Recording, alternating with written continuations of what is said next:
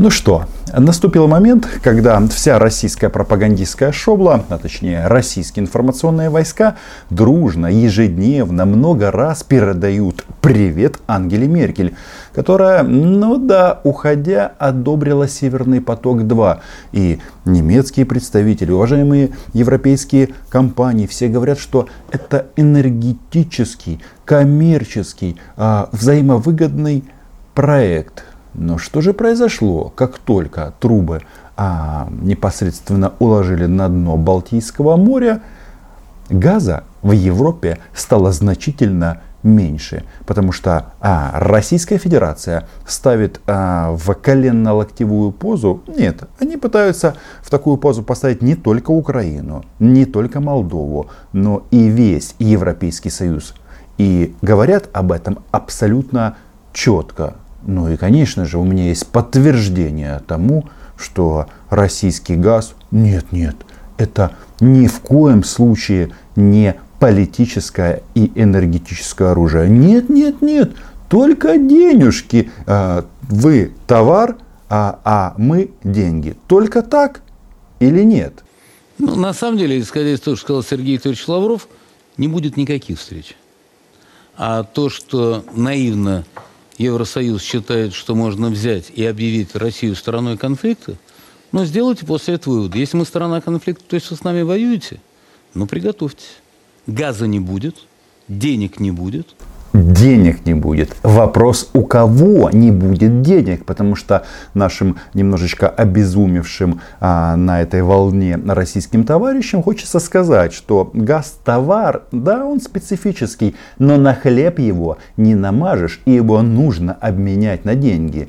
И товарищ Путин неоднократно нам говорил, что это взаимовыгодная м- зависимость нужно платить пенсии, танки нужно покупать в конце концов и заправлять танки на Донбассе. Но вечерний мудозвон, а, о, простите, Владимир Рудольфович м, Соловьев, он нам тут что говорит? Он говорит о том, что а, Россия в бешенстве, обиделась м, эта прекрасная страна скреп, о, простите, опять же, скоп, потому что в коммюнике, м, в заявлении Украина ЕС по результатам саммита указано, что Россия является стороной конфликта. И эти ребята говорят, не будет газа. Как же это так? Как же... А, а, это же экономика, это же не политика. А получается, что я был прав. Потому что нет, это не бизнес это политическое влияние России на европейском континенте. Подписывайтесь на мой YouTube канал. Меня зовут Роман Цымбалюк. Я называю вещи своими именами.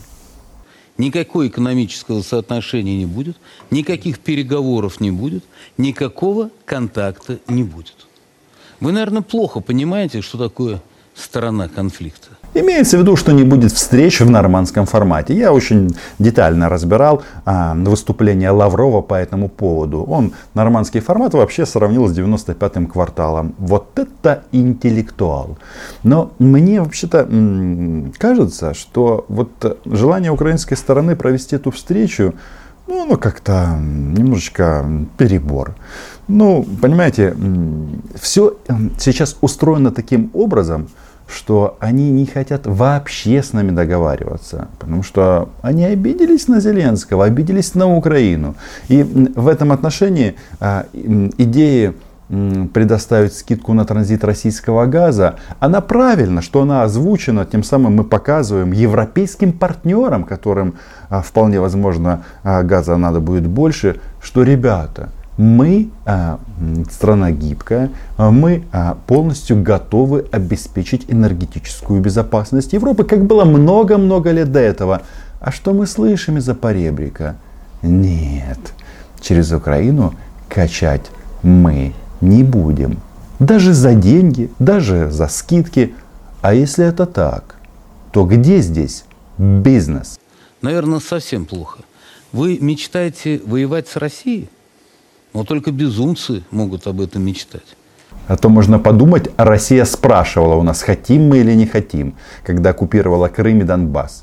Это самое страшное, что может произойти, о чем мы много раз говорили, война между Россией и Украиной. Но что самое важное, что если вот взять слова Лаврова и внимательно послушать э, заявление Путина, то ясно, что нам не с кем говорить. Как интересно получается. Ну да, боевые действия, если мы а, используем терминологию политологии на Донбассе, это а, война низкой интенсивности. Мамам погибших а, парней и их женам а, от этого, конечно, не легче. Но вот такая она суровая правда жизни. Но вот тут а, эти товарищи, а это же вообще-то генералиссимус а, российских информационных войск, это не Оля, нет, нет, нет. Оля а, получает а, депешу и озвучивает ее. А Владимир Рудольфович, у него статус значительно выше. Он что-то формирует, формулирует, и за ним записывают, а потом раздают всем остальным. Так вот, а, что у нас получилось? Что власть Украины перестали признавать. Вот это новость. Мы выбирали, выбирали себе президента. А, многие чуть э, друг другу лица не поцарапали по этому поводу. А оказывается, выбор украинского народа, нет, он тут не признается. Для нас там нет легитимной власти, представляющей интересы украинского народа. И что еще важнее – ее и не будет. А с нацистами, захватившими власть, мы, наследники Великой Победы, разговаривать не должны. Реклама. Как мне нравится, что они э, себе присвоили победу в Великой Отечественной или во Второй мировой войне.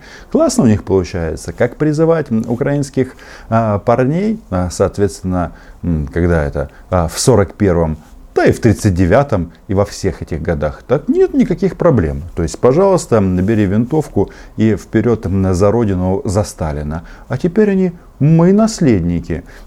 Но сепарировать победу они начали давно. Мы к этому относимся очень-очень четко. Они фактически победу сделали своей скобой для своей агрессивной политики не просто так вот эти вот уроды российские с георгиевскими лентами а, атаковали Украину и в Крыму, и на Донбассе. Тут все понятно. Ну, хорошо, что у них реклама есть. Но почему я говорю о том, что надежды какие-то на то, что можно договориться по транзиту, они, ну, ну, скажем так, вряд ли будут а, реализованы. Потому что они хотят другого. Они хотят не денег. Они хотят... Да вот чего они хотят. И страны Европейского Союза, которые хотят получать большее количество газа вашего, они заинтересованы в том, чтобы транзит через Украину Почему? шел больше. Нет, вот как это не Ну, у них же плохо, сейчас, у них пока сейчас. ситуация. Минуточку, у них же хранилище не заполнены. Минуточку. Поэтому... Стоп, стоп. Мы агрессор? Безусловно. То зачем вы покупаете газ агрессора? А мы его не покупаем мы транзитируем газ агрессора.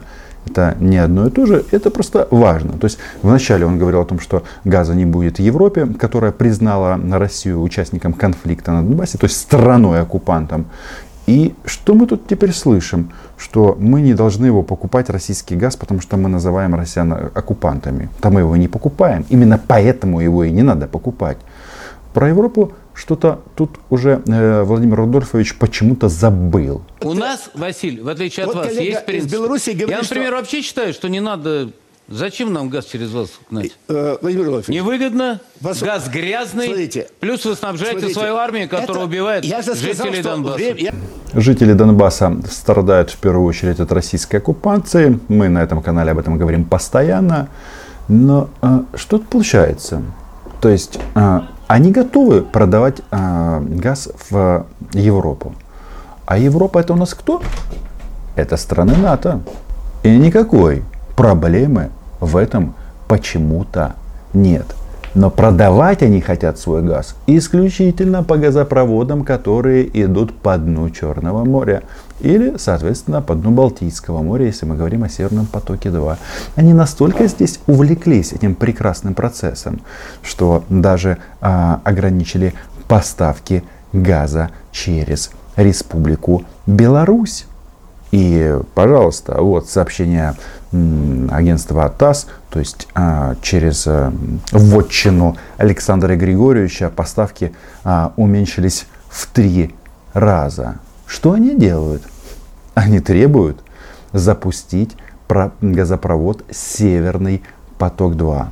Хотя, может быть, причина еще в том, что пропагандисты Александра Григорьевича наехали лично на Путина. Лукашенко единственный президент, который в ковид не прятался от народа по бункерам. Лукашенко взвалил этот крест ответственности и пошел вперед. Как тогда его не поливали? Бессонные ночи переживания отражались на лице главы государства. Ботексом не пользуется. Забавно, но а, вот этот вот а, товарищ, это клон Озаренка или Позаренка, он потом сказал, что имел в виду Байдена. Но не знаю, бункер, ботекс, Байден. Давайте поиграем в логическую игру. Бункер, ботекс. Что вы бы подставили? Байден? Нет, сомневаюсь.